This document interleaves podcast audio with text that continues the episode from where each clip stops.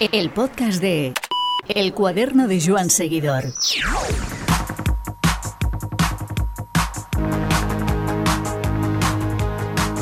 Hace 40 años, el ciclismo español se llenó de nombres como Álvaro Pino, Marino Lejarreta, Eduardo Chozas o Perico Delgado, entre otros muchos, y entre ellos Iñaki Gastón brilló con luz muy propia.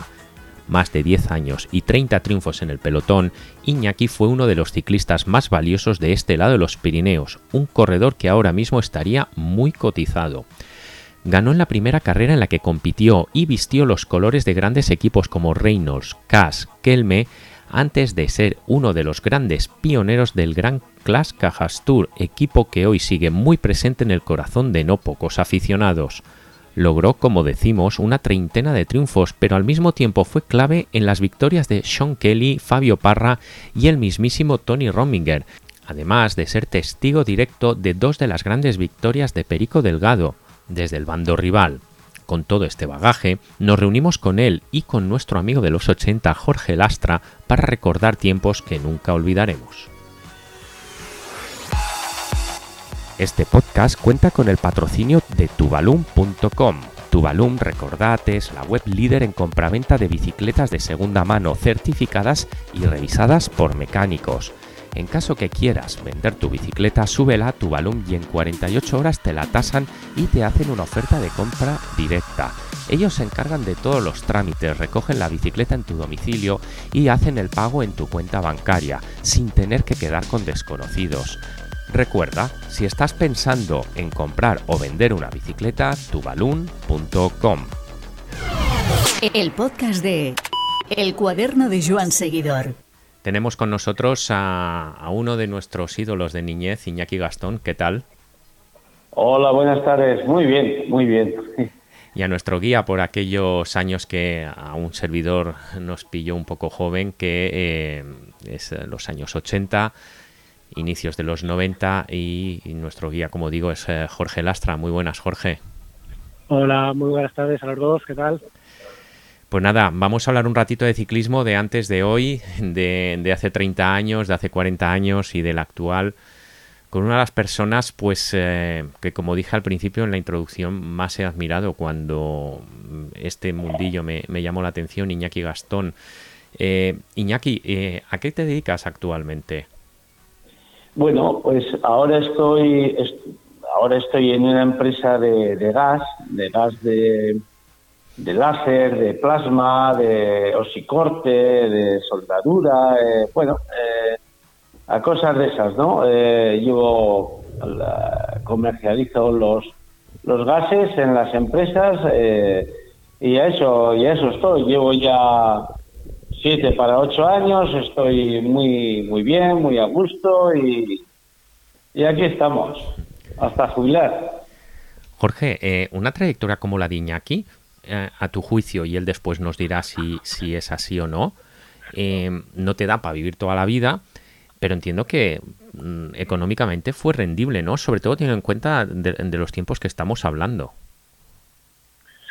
Pues hombre, yo, eh, empezando un poco por el final, creo que a día de hoy un corredor como era Iñaki en su día eh, estaría eh, poco o mal pagado, que o no mal pagado, sino que sería un lujo para cualquier equipo. Hmm. Un ciclista que rendía eh, durante toda la temporada, un ciclista muy completo, que te ganaba un sprint en un grupo reducido, que era un bateador, que ganaba una montaña, eh, entonces a día de hoy es un corredor súper rentable, ¿no? Entonces eh, creo que, entraría dentro de ese grupo de personas que decimos que es un sueño para cualquier equipo. 11 años, 11 temporadas completas, Iñaki, en lo económico y además teniendo en cuenta que lograste 32 victorias, eh, ¿en lo económico dio para vivir o sigue dando para vivir? A mí no me dio. a mí no me dio. Y eso que, aunque me apellide Gastón, no, no, no soy de los que gasta mucho. eh, he tenido la suerte, que, he, he, tenido la suerte que, que he pagado muy bien Hacienda, pagaba el 56% de lo que ganaba, eh, de lo cual no me arrepiento nada. Y, y, bueno, eh, pagando tanto dinero a Hacienda, pues bueno, es normal que luego no te quede tanto y tenga que, trabajar, ¿no? Porque, Iñaki, em, en este tiempo, em, tú em, cuando me dices estás en, una labor, entiendo que te estás moviendo, ¿te recuerdan eh, tus pasados ciclistas? A ver, eh, eh, lo que pasa es que las cosas han evolucionado mucho, ¿no? Entonces, por ejemplo, el ciclismo que hay hoy en día, pues a mí no me gusta. No me gusta porque está excesivamente, eh, ¿cómo te diría? Eh, controlado, ¿no? Eh, está excesivamente controlado. Eh, no, no, no, no me gusta. Comparar las épocas, yo creo que tampoco se debe hacer. Si se debe hacer, pues es, es imposible comparar eh, por ejemplo, ni, la época mía, ni, ni 10 años después, ni, ni, ni 10 años antes. Hmm. Es, es, muy difícil. Entonces, bueno, eh, son formas de correr distintas. Eh, no sé, a mí me gusta la época la época en la que corrí yo y, y el anterior. Me encanta ver, pues yo que sé, a Copy, a, Mers, a Bamontes, eh, cómo corrían los equipos, cómo iban, ¿no? Eh, no sé, eh, me gusta el ciclismo de mi época para atrás.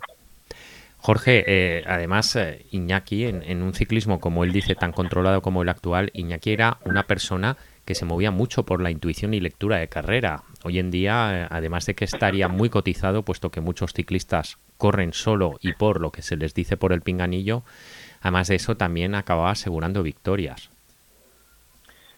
Sí, eh, un poco lo, que te comentaba yo eh, atrás, que yo recuerdo Iñaki eh, cuando pasó a Reynolds y demás, que era un corredor que, que tenía todos los años victorias, victorias de todo tipo, y, claro, eso le daba un peso específico ya dentro del pelotón bastante importante, ¿no? Entonces, eh, eso hizo que pues muchos eh, siempre le viésemos como un referente, un favorito, alguien que estaba, que estaba en todas las quinielas, ¿no? Entonces, bueno, un poco luego con el, con el tiempo, igual, eh, lo que pues, hablaremos después, cuando, con los cambios de equipo, pues el rol fue un poco cambiando. yo le recuerdo de los dos primeros años en Reynolds, que, que todas las clasificaciones ya estaba siempre a disputar, ¿no? Entonces, pues ya bien desde bien joven, entonces, pues eso eso pues eh, hizo que fuese pues un referente joven de, aquellos tiempos en, un ciclismo español pues que estaba sacando la cabeza pues como hablamos su día con Arroyo pues pues eso con Perico con Alberto Fernández entonces salía esta norma de, gente joven que ya desde el principio vino, vino pisando fuerte ya no solo a nivel nacional sino que ya a nivel internacional pues se dejaba ver y, y hacía, sus cosas. Iñaki, eh, lo que comenta Jorge, eh, tú debutaste muy joven en profesionales, 21 añitos en el Reynolds. Equipo de referencia, además, como me indica Jorge, además eh, solo cabe ver que todavía este equipo tiene trayectoria y vinculación con el presente. Y de primeras ganas una etapa en Gandía en la Volta a la Comunidad Valenciana, es decir, de primeras ya te encuentras con el triunfo. Y ahora precisamente nos sorprendemos mucho de, corredores jóvenes eh, que explotan rápido, pero sin embargo tú explotaste desde muy pronto también, hace prácticamente 40 años. Sí, sí, así es. Eh, yo la primera, la primera carrera que corrí en la, primera vuelta, eh, en el 84, en la Vuelta a Valencia, eh, sí, gané, gané allí una etapa y hice cosillas, ¿no? A ver, yo los dos primeros años eh, estaba muy bien, muy fresco y bueno, pues tuve un buen trabajo, eh, no tenía no tenía que estar muy pendiente de, de los de los jefes de, fila como era Arroyo, Firico, Julián o eh, Gorospe o La Guía, ¿no? Me dejaban un poquito libre y bueno, y aprovechaba los los momentos en los cuales, pues bueno, en los dos primeros años de profesional en Reynolds sí que conseguí muchísimas carreras, no sé si son 14 o 15 o 16, mm. no sé, por ahí ando. Aquel Reynolds era rebosante de talento, ¿verdad, Jorge? Hombre, eh, ahí está, ahí está dicho y está escrito, ¿no? Eh, con resultados. Eh, había gente, Reynolds en ese momento era un poco el equipo que apostaba por la gente joven, eh, estaban los otros equipos españoles, pero bueno, sobre todo Reynolds, pues en esa época pues pasaba gente como, como Guillermo Arenas, como el propio Iñaki, pues como Perico, pues en el año siguiente, 64, pues estaba eh, Arroyo, pues Fernando Pacheco, toda esta gente joven que, que pasó a, a, profesionales con Reynolds mm. y que tenían, si bien tenían a, a, líder como podría ser igual Ángel y tal, pues eh, pues tenían un plantel de gente joven siempre con, con luego pues con los veteranos como podía ser igual Greciano o la Grande Guevara, alguno de estos, pero siempre se caracterizó sobre todos esos años por, por apostar por, por la gente joven. De hecho fue uno de los primeros equipos que tuvo su, su equipo de, en categoría aficionados que era en esa época, amateur sub-23 que es ahora, eh, entonces pues bueno, tenía esa, esa referencia de, del equipo base. Equipo de formación. Iñaki, ¿cómo recuerdas esos dos años conviviendo con ciclistas que no hacía mucho habían estado en boga de todos y que eran auténticas estrellas. Pues muy bien, muy muy contento, ¿no? Eh, fue una época muy bonita de mi vida, eh, con, con, grandes corredores, ¿no? Sobre todo Perico y Arroyo, eh, que los dos estaban muy enfocados para, para el Tour, ¿no? Hmm. Luego estaba Gorospe y la guía, que para carreras aquí nacionales, y también se apoyaban sobre el primer año, eh, en el 84, un poco conmigo, ¿no? Hmm. Pues luego el 85 ya cambió un poquito las cosas, porque Arroyo se marchó con el equipo de Mínguez, Perico se marchó al Orbea, eh, y y se fichó a Eduardo Chozas, ¿no? Hmm. Para, para el Tour, que era un hombre de fondo, aunque era muy joven, pero era un hombre de vueltas grandes, ¿no? Largas. Y bueno, eh, en el 80, eso ya fue en el 85 y bueno, hicimos una gran una gran temporada los los eh, los corredores, no tanto Chozas ganó su etapa en el en el Tour, eh, en la Vuelta a España anduvimos muy bien, ganamos muchísimas carreras y bueno, pues eh, fueron unos años eh, muy bien organizados y, y muy contento de estar con grandes campeones como eran ellos, ¿no? Ese año debutaste incluso en el Tour de Francia, en el año 85. Fue un tour, recordemos, que ganó Bernard Hinault en el cual, como bien dices, eh, Chozas eh, logró su etapa, logró también su etapa aquella famosa Luz Ardiden eh, Perico corriendo con Orbea. ¿Cómo recuerdas aquel tour? Hombre, pues muy grato, porque, bueno, aunque tuve, tuve un par de caídas bastante malas, pero bueno, luego conseguí levantar la cabeza e hice puestitos adelante, ¿no? Hice tercero cuarto en etapas Hmm. Y bueno, eh, contento. Eh, fue un tour que luego acabé muy bien, gracias a Dios, y, vine aquí a España y conseguí ganar muchas carreras después de, correr el tour porque venía con una con un fondo muy grande y, muy en forma. Eh, fue un año muy muy bonito. Muy bonito. Jorge, tú me hiciste una indicación sobre la salida de Iñaki de Reynolds. No sé cómo la recuerdas tú. Hombre, yo, eh, yo un poco lo que, lo que te había dicho esta mañana. Eh, no sé, quería comentárselo a, Iñaki. Eh, tú fue bastante sonado tu paso de, de, Reynolds a, a Cass.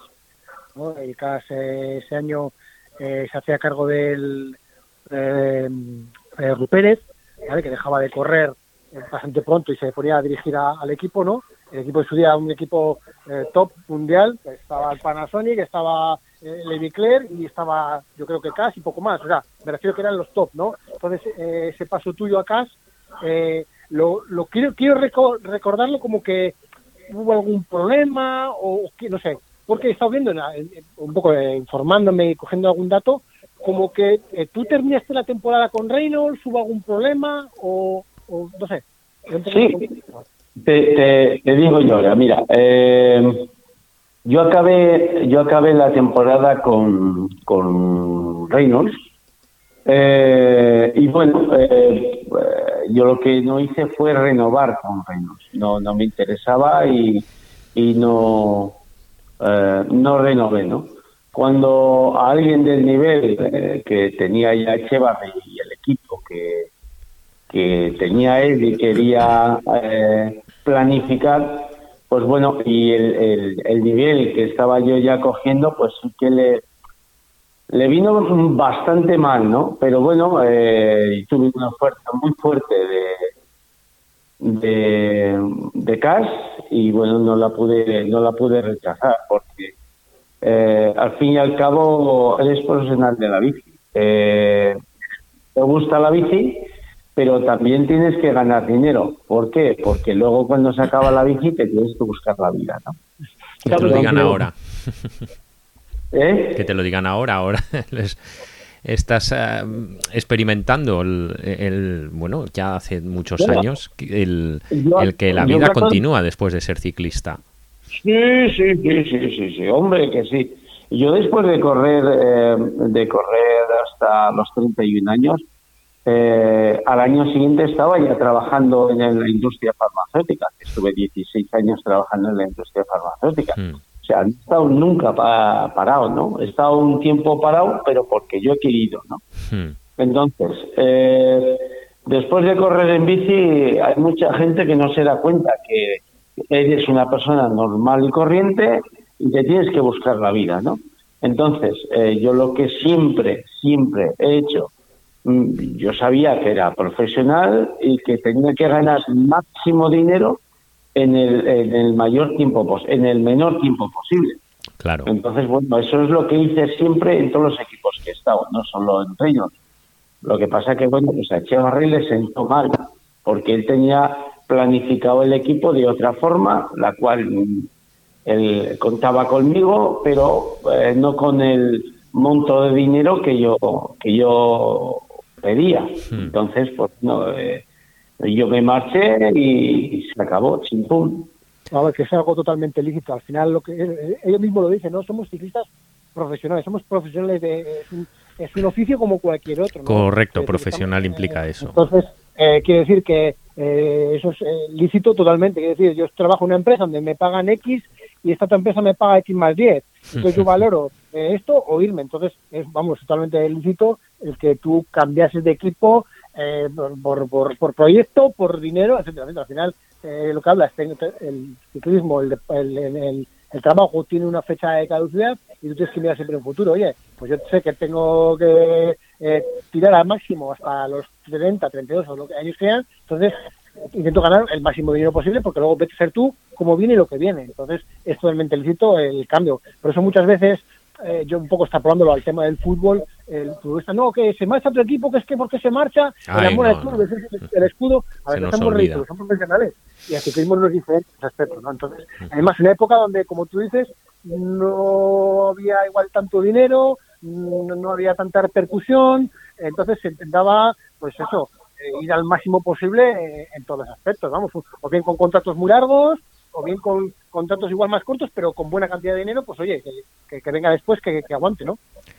En aquel caso eh, en el que recala Iñaki, en el año 86, recala con gente como Acacio da Silva, como Patrice Snoll, como Gila Lopen, el propio Sean Kelly, eh, incluso también eh, Javier Murguialda y que ganase una etapa en el Tour años después, incluso también otro ciclista que a mí me gustó mucho en esa época, un, un robacarteras de primera categoría que fue Pascal Richard, un ciclista inteligentísimo. Iñaki, y de ese año mm, tú en principio vas también para formar parte de, la brigada que, rodea a Sean Kelly, pero sin embargo tú tienes tus opciones y logras una victoria muy especial que con el tiempo tendremos que valorar como es una clásica de San Sebastián. Sí, bueno, así es. Eh, Así es, pero bueno, también gané el mayor de los jóvenes de la partidista, eh, muchas carreras, ¿no? Pero bueno, era un equipo muy potente, eh, con un grandísimo presupuesto, se luchaba por todas las carreras, contra el en línea, el sprint, clásicas de Copa del Mundo. bueno, fue duro, fue muy duro porque fue un, un paso muy grande, ¿no? De, hombre, el equipo Reynolds era un equipo potente, pero eh, no luchabas quizás por, por, por todo, ¿no? Como en CAS, en CAS teníamos a Kelly que Kelly peleaba por todo y lo que dejaba Kelly pues eh, intentaba intentaba intentaba estar yo o Jean-Luc Valdenbroek mm. o, o Acacio da Silva eh, o Pascal Richard eh, no sé era un equipo tan potente que cuando ibas a cualquier carrera siempre había que ir a disputarla siempre, siempre. Sobre todo, eh, Iñaki, un equipo multinacional, ¿no? Algo que para la época también, eh, igual ahora un ciclista que, que empieza, eh, ya empieza a competir mucho fuera, incluso algunos de los mejores ciclistas españoles actuales han competido fuera ya desde categorías tempranas y sin embargo, entonces, un equipo tan multinacional también sería una experiencia súper enriquecedora. Sí, sí, eh, así es, así es. Eh, ya te digo, estábamos de, muchísimos países en aquel en aquel equipo, suizos, belgas, franceses, portugueses, eh, no, ¿qué más, qué más? Eh, italiano, o ¿qué más? belgas, eh, terrible, o sea, pero bueno, todos... Uh, el equipo era español y a todos eh, les hacíamos intentar aprender el máximo posible en español. Y también nosotros aprender eh, francés, porque el francés al fin y al cabo era el, el idioma que, que, había en el pelotón. ¿no? Entonces, bueno, claro que sí que fue enriquecedor, eh, conocía muchísima gente magnífica y, y grandes corredores, y grandes corredores. Entre ellos, Jorge, un, ciclista que, nadie olvida, que fue Sean Kelly, del cual ah, yo creo que muy pocos no se declaran fans, ah, digamos que incondicionales, ¿no? Pues hombre, eh, quien no conozca a Kelly o Sean Kelly, eh, vamos, se puede hacer por puede hacer por, por muerto, ¿no? A ver, Kelly ha sido una referencia toda la vida, sobre todo los que pudimos disfrutar de esa época de, pues de, los 80 los 90 era un, clásico en cualquier carrera. Disputaba desde las primeras del año hasta las últimas de la temporada. Entonces, eh, pues era, era un tío que era super referencia. Yo lo que comentaba antes Iñaki, su paso, recuerdo mucho ese año que pasó acá, eh, dentro de los primeros objetivos, de los primeros objetivos de la temporada de Kelly, que era París-Niza, que es el recordman. Eh, recuerdo mucho de, de Iñaki ese año que hizo un trabajazo espectacular con para Kelly, ¿no? Aparte de llevarse el, el mayor de, de, la, de los jóvenes, eh, hizo un trabajazo durante, durante la semana que, que, duraba la París-Niza y recuerdo mucho sobre todo eso, el, el, trabajo que le hizo eh, espectacular en las etapas de montaña, de media montaña, que fue, fue importante para que para Sinkel ese año. Sí, sí, así, así fue. Eh, fue una París-Niza durísima, con mucho, mucho frío. Y bueno, era lo que le gustaba a Kelly, ¿no? El, el frío. Y bueno, él se defiende muy bien, o se defendía muy bien con el frío y, y bueno, pues eh, la ganó muy bien, eh, conseguimos eh, buenos triunfos y fue una parís muy, muy trabajada, muy dura y bueno, y bonita también. Es complicado alcanzar, Iñaki, el dominio de un ciclista sobre una carrera como el que tuvo Sean Kelly durante todas esas París-Niza, ¿verdad? No, es, eh, es que Kelly, Kelly era, en eso era un salvaje, ¿no? Porque le gustaba ganar todo, todo, todo. Quería ganar todo. Carrera que salía era para, para ganar. Si no, no iba. Si no, no iba a correr, ¿no? Y claro, eh, tenías ahí, pues hombre, un, un hombre de, de, su nivel, pues era, era difícil, ¿no? El que dejar Pero bueno, eh, entre col y col, pues eh, había carreras en cuales no, no iba él y bueno, pues conseguía yo hacer mis cosillas también. Pasamos página, si os parece, y nos vamos al 88, en el cual uh, Iñaki acaba en Kelme. ¿Cómo se fraguó ese paso, Iñaki? Pues nada, fue muy sencillo. Eh, yo en casa veía que eh, tenía que estar trabajando para, para, para Kelly o para Silva o para Brook. Y, hombre, pues, yo todavía puedo hacer cosas en el ciclismo. eh, no quiero estar trabajando siempre para, para ellos, ¿no? Entonces eh, dio la casualidad de que tuve una oferta también muy buena de Celme, de Carrascos, y, que Carrasco Celme querían potenciar mucho el, equipo para Vuelta a España y cara al Tour. Bueno, pues yo ya tenía una buena experiencia en, Vuelta a España y Tour y dije, pues, pues ahí me voy. Con, un, con un equipo que mezcla español y colombiano lo cual, pues bueno, fueron unos años también muy bonitos. Y bueno, yo creo que hicimos una, dos campañas muy muy majas, ¿no? Y hicimos eh, como el emblema de, de Kelme, ¿no? Eh, dimos unos grandes zarpazos y yo creo que la gente se quedó enganchada con, con el equipo Kelme. Hombre, yo un poco ahora a renglón seguido del fichaje de Iñaki por, por Kelme, pues eh, lo que como comentaba hace un momento, eh, el Kelme era un equipo que venía en boga, eh, el fichaje estrella venía siendo Fabio Parra, ¿vale? que venía de, de haber estado un poco a la sombra de, Lucho Herrera en, el Café de Colombia y fue un poco el fichaje estrella junto con, con Iñaki, ¿no? que lo ficharon un poco pues para estar ahí con él, junto con su bloque de, de ciclistas colombianos. Eh, como bien ha comentado Iñaki, el objetivo de, de, Kelme en esa época era eh, dar batalla, como siempre, en todas las, eh, todas las carreras a disputar, pero sobre todo centrarse un poco con el colombiano en, Vuelta a España y, sobre todo Tour de Francia. Eh, el año 88 pues le fue genial, ¿vale? Con, con, con, con, Parra tercero en el, en el Tour, grandes etapas, estando en la pomada hasta, hasta última hora, ¿no?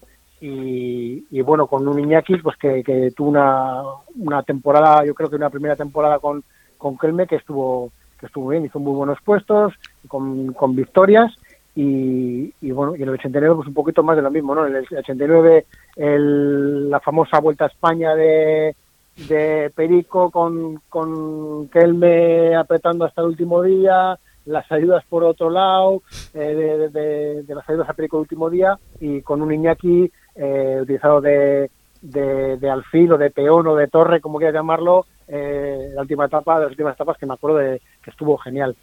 Yo un poco quería comentarle a Iñaki, porque creo que lo he leído también en alguna entrevista, que también se quejaba alguna vez de también de, un poco de falta de oportunidades eh, que él, ¿no? Como que estaba demasiado eh, supeditado a, a, Parra, incluso teniendo oportunidades de, de, triunfar en alguna carrera eh, ¿qué, opina él o qué, o qué tiene que decir un poco a esto?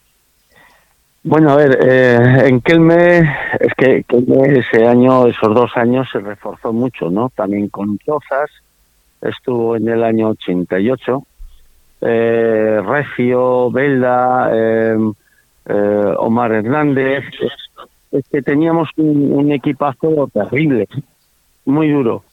Eh, a ver, es que mm, en vueltas grandes, que yo tampoco era un, eh, si no era para alguna etapa, el, caso de, por ejemplo, el de hecho que gané dos etapas, pues eh, yo no era para para para para para estar adelante en la general en una gran vuelta, ¿no? Entonces lo que lo que querían que, dejaría eh, las clásicas de un día, las vueltas pequeñas y que estaría más con Fabio Pandra o con Omar eh, en las vueltas, cosa que yo ahí pues no tenía mucho mucho chance. Eh, y bueno, después al, segundo año, pues yo comenté con la dirección, oye, yo no puedo estar ahí disputando las vueltas grandes porque a mí se me hacen grandes, valga la redundancia, ¿no? Se me hacen grandes. Entonces, yo no soy una persona de, de tener que estar ahí 19 días porque no, no, yo no, no doy, no doy sí. Donde doy es en, en carreras pequeñas, en, en clásicas, eh, sí que podría estar. Bueno, pues no, no llegamos a un acuerdo en el deportivo y el segundo año, en el 89, pues eh, decidí marchar eh, me dio con mucha pena porque, bueno, pues eh, estábamos un gran equipo, nos llevábamos todos fantásticamente y, bueno, pues las cosas son así y en el año 89 pues eh, dije que, que me marchaba. Al final, cuando finalicé contrato con ellos, que era a finales del 89. Iñaki, a ti te tocó vivir, eh, disculpa Jorge, nada, un pequeño paréntesis, te tocó vivir eh, las dos, eh, dos de las tres eh, vueltas eh, por etapas que ganó Perico, te tocó vivirlas desde el equipo rival y además eh, mm, un equipo muy mm, que le disputó, le porfió directamente a Perico tanto por el Tour 88 como por el- la Vuelta 89 y ambas además con desarrollos eh, que todos recordamos, el, positivo de Perico en el Tour del 88 que al final se resolvió a su favor y, el, y la etapa final en, en la Sierra de Madrid en, en la Vuelta del 89. ¿Cómo, ¿Cómo recuerdas tú aquellos capítulos? Bueno, lo del tour luego a priori se, se vio, ¿no? Bueno, lo que pasa que son cosas pasadas, son cosas que, eh, sobre todo la del la del que, pues bueno, eh, eh, que hizo segundo, eh, y se vio que, que no, no iba como debía ir. Eh, eh, no lo sé. en el Tour Tour muy raro. Y en la Vuelta a España, pues bueno, yo creo que todo el mundo vio lo que pasó, que, que fue una pena, una pena. Pero bueno, eh, el, el deporte, por desgracia, es así, ¿no? Es así. Eh, ¿Qué vas a hacer? Nosotros en me hicimos todo lo que teníamos que, podíamos hacer, lo planeamos perfectamente para eh, que nos saldría eh, como nos salió. Lo que pasa que lo que no, no nos dimos cuenta que podía haber otras personas que, que bueno, eh, que, que no estaban en el juego y entraron al juego, ¿no? Y entraron Bueno, al juego. eso. Estas cosas, no obstante, Jorge, son tan antiguas como el propio deporte. Hombre, eh, está claro que al final siempre ha habido intereses, siempre ha habido alianzas. eh, hoy por ti, mañana por mí, o me, luego me la debes.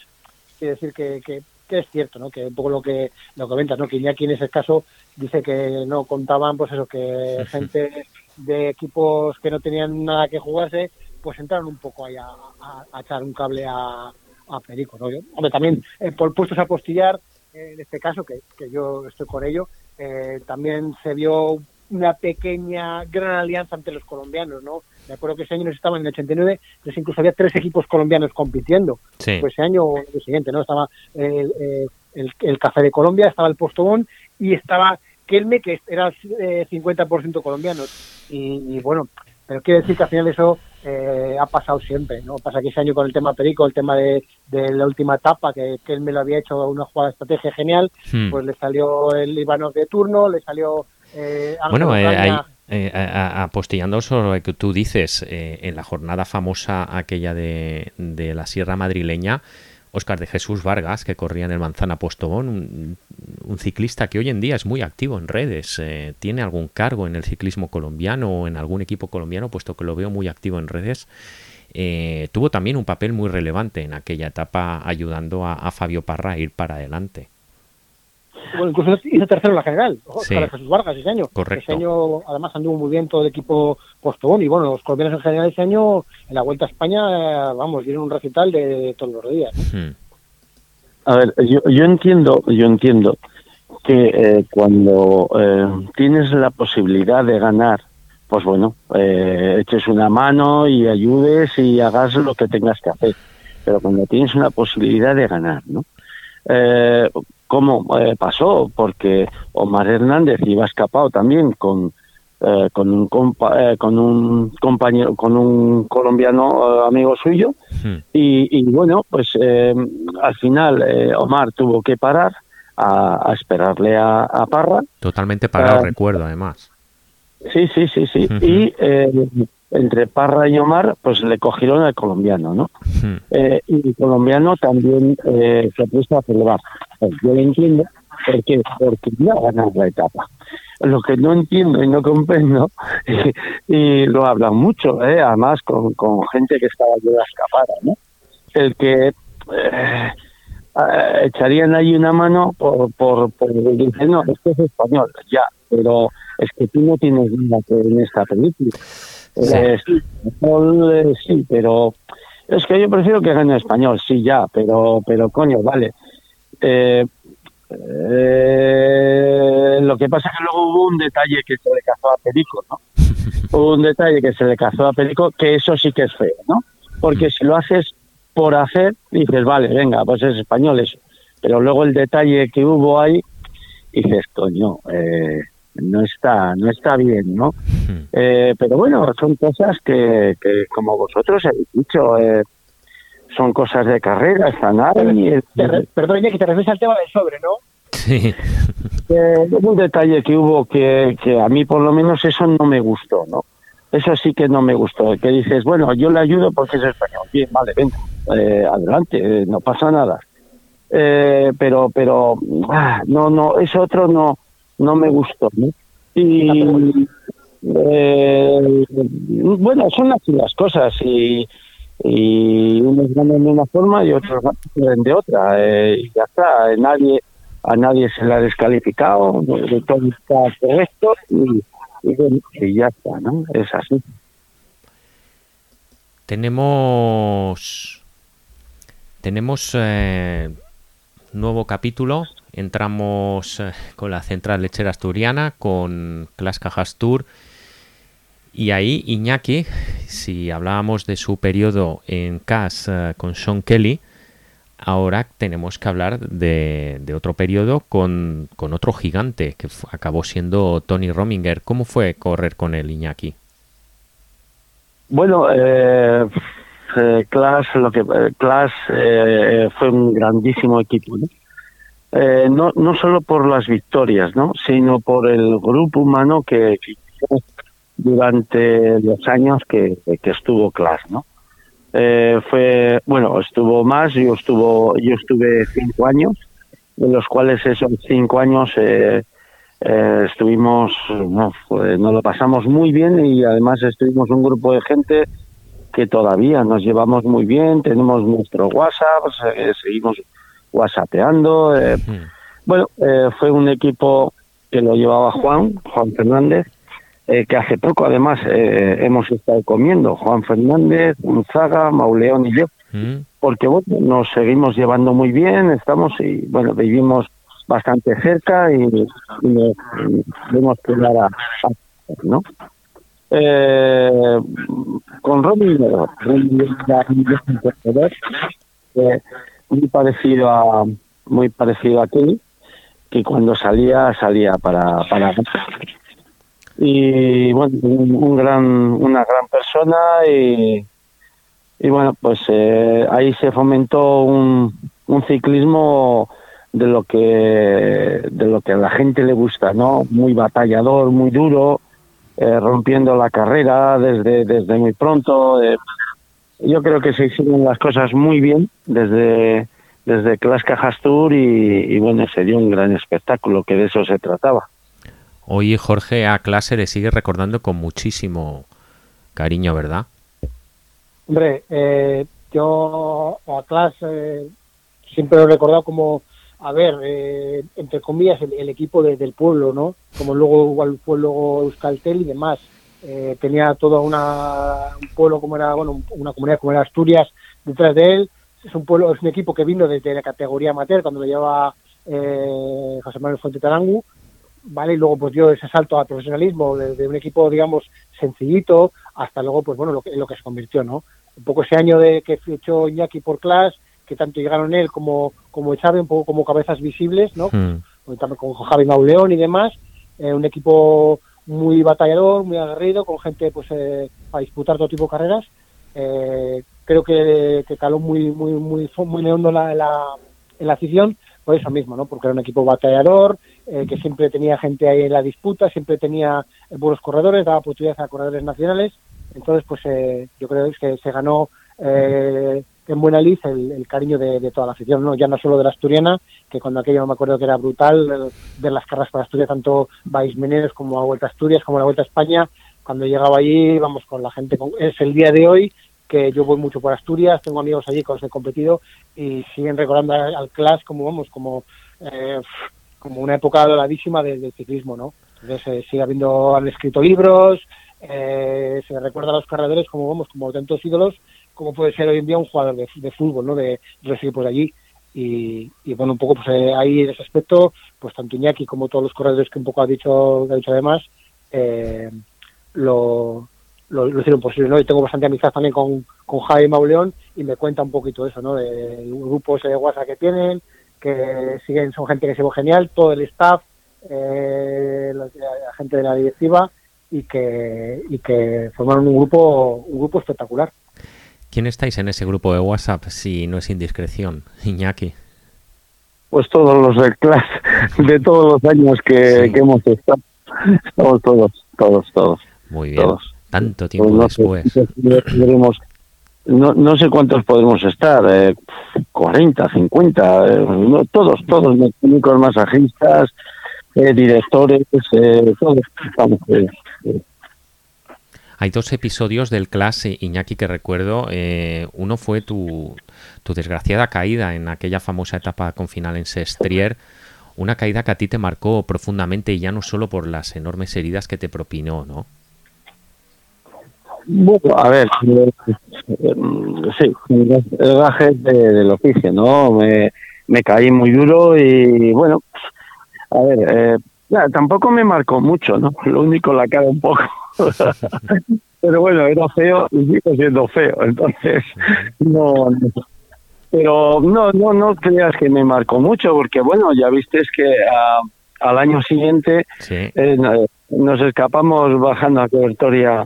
Aquella famosa, bueno, si, si, hablamos de etapas en las cuales eh, la pasión del pueblo se desbordaba, fue esa del Naranco en el 93 con Rominger escapado y sentenciando la vuelta frente a Alex Zule. Era un duelo de suizos, pero uno de esos suizos eh, llevaba en el pecho Klaas Hastur. Aquella etapa fue una de esas eh, maniobras tácticas perfectas y que salió a las mil maravillas y encima en casa, ¿no, Iñaki? Así es, así es. Eh, bueno, estaba, estaba planificado y bueno, nos salió fantástico, ¿no? tuvimos, eh, por un lado, la mala suerte de que se caería eh, Zule, pero a ver, eh, en la carrera nosotros no, no, no, no lo vimos, que, que, se cayó porque nosotros ya íbamos escapados. Hmm. Eh, y luego, encima, pues acababa en el naranjo, aquello fue una bestialidad, ¿no? Una hmm. bestialidad de gente, de personas animando, eh, bueno, pues como como como aquí el, el Euskaltel, ¿no? Cuando cuando son, son equipos eh, que son los que hacen falta verdaderamente, son equipos de de, de, de, la zona, ¿no? Asturias, Galicia, cuando estaba el, Jacobeo con, con, con Pino, ¿no? Esos equipos son los que hacen falta. Eh, que sean de, de, de, la calle, de, de, la provincia, eh, ahí, eso, esos son equipos eh, que hacen afición y que crean el ciclismo del bueno, ¿no? ya te digo, tanto en Asturias como luego aquí en Euskaltel, pues se ha creado una, una afición terrible, ¿no? Y, y, bueno, pues Ahí en, en Clas Cajas Tour eh, tuvimos la suerte que nos salió todo bien y bueno, pues se consiguió consiguió ganar la vuelta eh, Tony, ¿no? Sin lugar a dudas, eh, grandes recuerdos y, ya para concluir, ahondando un poco en lo que decíamos al principio, no, no está bien comparar, pero sí que al menos poner en contexto las cosas. Jorge, equipos como ese Clas Cajas Tour, como Euskaltel, en este ciclismo de hoy en día, em, ¿qué encaje tendrían a tu juicio? yo, eh, yo creo que, que bueno, em, el volver hacia el parecido eh, crearía una afición en España bestial, ¿no? Bestial además. Eh, porque es lo que se necesita. Hombre, está bien, Movistar es un, un equipo UCI, pero, pero bueno, yo creo que eh, aquí en España hay buenos corredores, hay grandes corredores. Lo que pasa es que hay que saber eh, prepararlos y entrenarlos, ¿no? Eh, creo que lo hay. Eh, eh, pues solo tenemos un equipo. Ah, puede haber directores también preparados, bien preparados para, para llevar un equipo así. No lo sé, yo creo que sí. Lo que pasa que eh, se ha dejado ese, ese pequeño detalle que es un grandísimo, es un grandísimo detalle, no pequeño, sino grandísimo detalle, el, el que haya un, un equipo potente y luego no haya equipos eh, regionales, ¿no? Mm. Es una es una pena, pero bueno, es así y yo creo que que poco a poco el ciclismo español tiene que, que sacar más equipos en, en la élite, porque si no es, es un poco pobre, ¿no? Iñaki, que ha sido un gustazo tenerte con nosotros. Igualmente, igualmente un, un, un agrado muy grande el, estar conversando de, ciclismo de con, con, dos grandes aficionados y entendidos, ¿no? Jorge, no sé si para despedir quieres nada hacer eh, telegráficamente un pequeño colofón de lo que para ti Iñaki Gaston significó en sus 11 temporadas eh, como ciclista profesional. Pues hombre, para mí eh, Iñaki yo lo clasificaría como un indispensable en, en el ciclismo español de, los 80.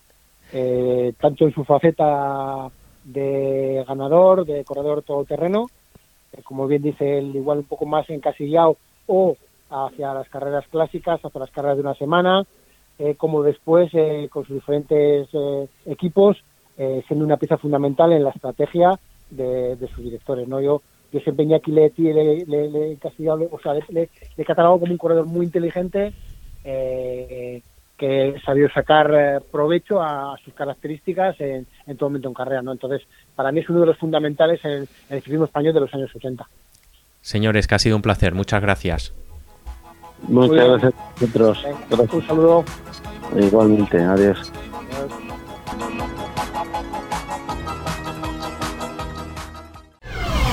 El podcast de El cuaderno de Joan Seguidor.